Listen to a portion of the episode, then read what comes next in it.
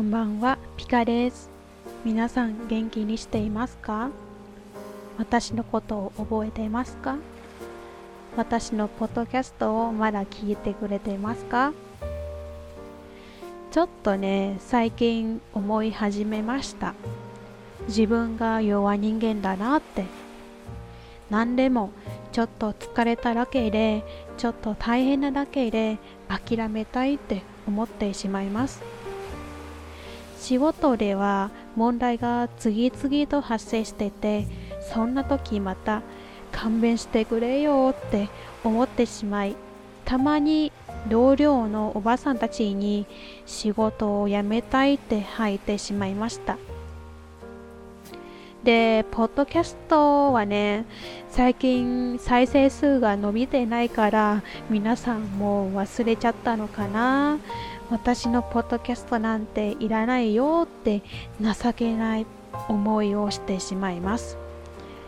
でもそれはただ思い出しかありません。仕事は続けています。やらんかったらお金ないし。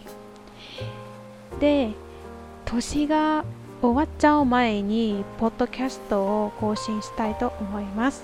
そうすれば来年もモチベーションアップできるかもしれません。毎日自分の怠け者と戦ってはしていますが価値はいつも相手の方でさ。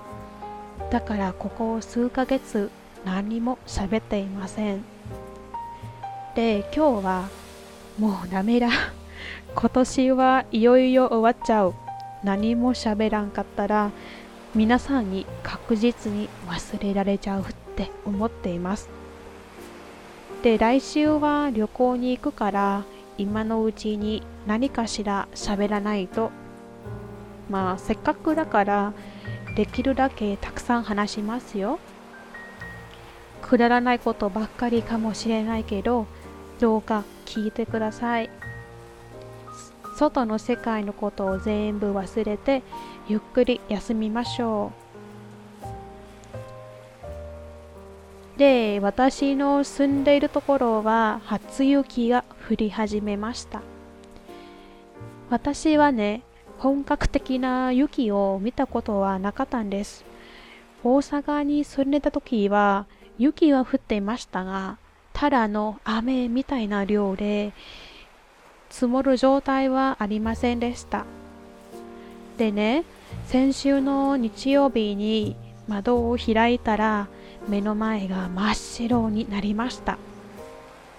なになになにこれ綺麗すぎとか言ってて、それで外はとっても寒いけどちょくちょく窓を開いて雪を眺めてました。雪を見ながら音楽を聴いてお茶を飲んでなんてロマンチック。そして嫌な月曜日が来ました。雪で滑りやすいからいつものように自転車で行けなく行けなくてブーツを履いて歩いて会社に行きました。普通は10分の徒歩ですがその日なんて20分もかかりました。それで遅刻しました。なので雪は眺めるのは楽しいけど会社はそうではありません。なのにこれは降ってないのと同じじゃない。毎年数十センチも積もってるからって言われました。ちょちょちょっと待って。数十センチ？もうなんでこんなところを生活するのに選んだんだろう。面接の時は富山では雪がたくさん降っていますが大丈夫ですかって社長さんに聞かれてね。そしたら雪を見たことがないのでとっても楽しみにしていますって笑いながら答えたの。なんであの時あんなに楽観的に答えれたんだろうねまあその楽観的な答えで採用されたかもしれないけど現実はあんまりにも残酷ですよ。と言ってもこの田舎臭いところでもいいことがたくさんあります例えば真っ白な雪に覆われている遠くの山がとても綺麗です。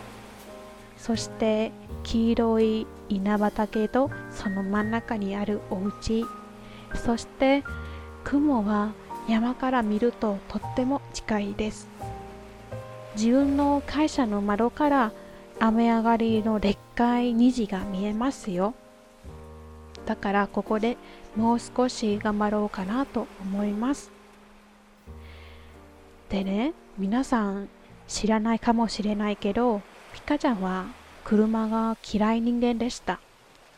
車なんてでっかいしスペースを取りすぎるし車検もお金かかるし車高も難しいしでもこの田舎臭いところは一人一台の車を持たないと生活できないんですよ。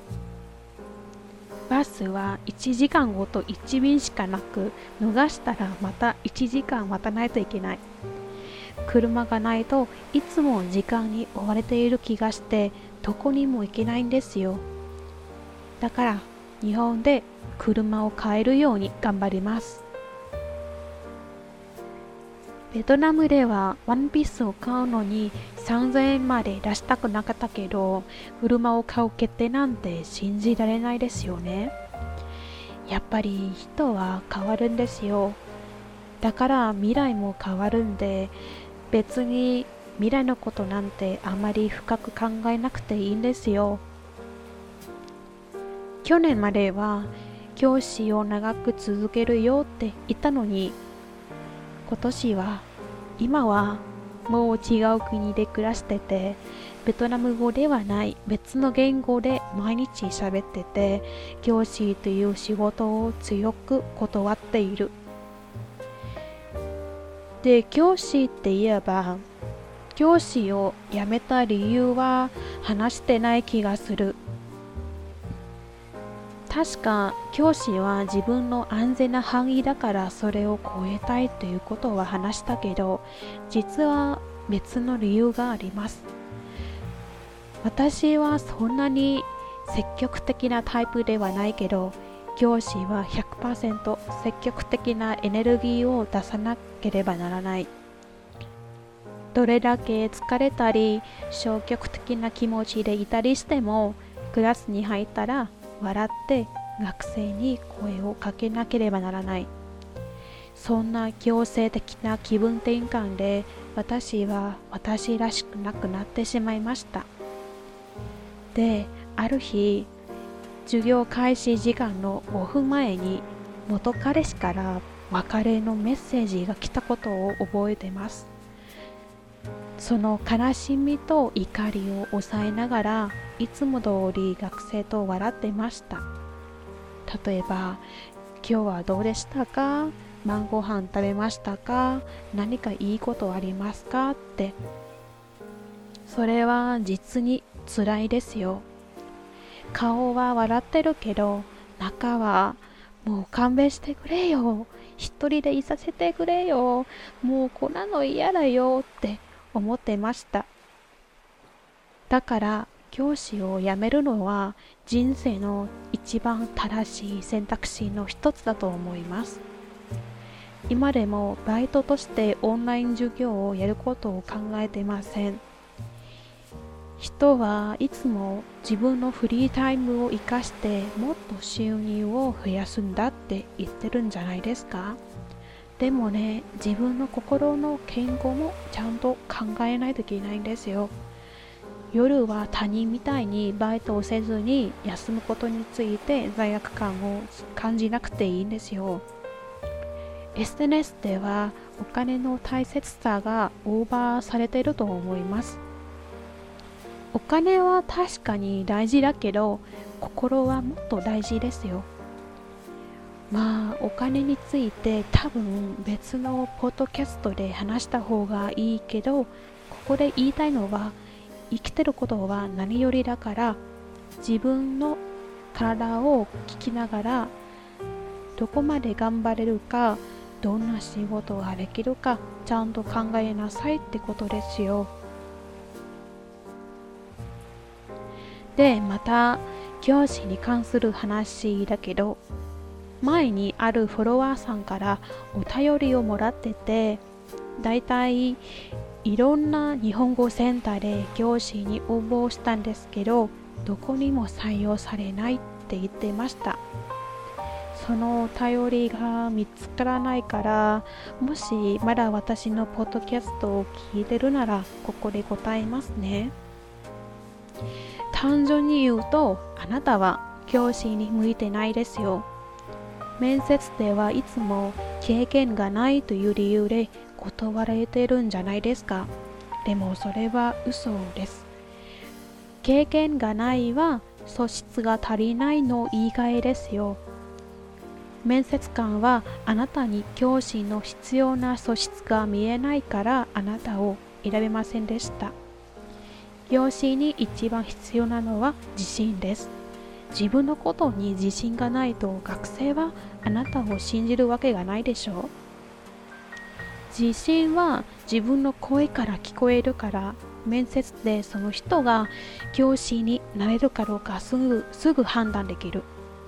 あと知らない人と喋るのが苦手な人も教師になれませんすべての学生は知らない人から始まります知らない人と会話を展開できなければ誰にも教えられません。それらを改善できればいつか教師になれるはずですけど改善できなければ自分の性格に合う仕事を探せばいい。教師はあなたのできる唯一の仕事じゃないからさ。毎日少しずつ日本語能力を磨いて自分が上手になったら自信もつくはずですよ。だから勉強をやめないでくださいね。また話が変わるんですけど先月ピカちゃんはコロナに感染してしまいました。人生初めてのコロナでした。世界みんな感染した後私は今更もう時代遅れですよね。皆さんどうやってコロナを過ごしてきたんですか？私は辛すぎました。普通の風邪の症状と同じぐらいですけど何日も続いてたから死んだ方がマシだと思ってました。でもまだ死んでいません。もうしっかり元気になって症状もなくなりました。うんこれは2023年の最後の動画になりますが2024年からもっとたくさんの動画を作れるといいな私も皆さんも自分のやりたいことをやれることを祈っていますそれでは今日のポッドキャストはここで終わります。さようなら、またね。おやすみなさい。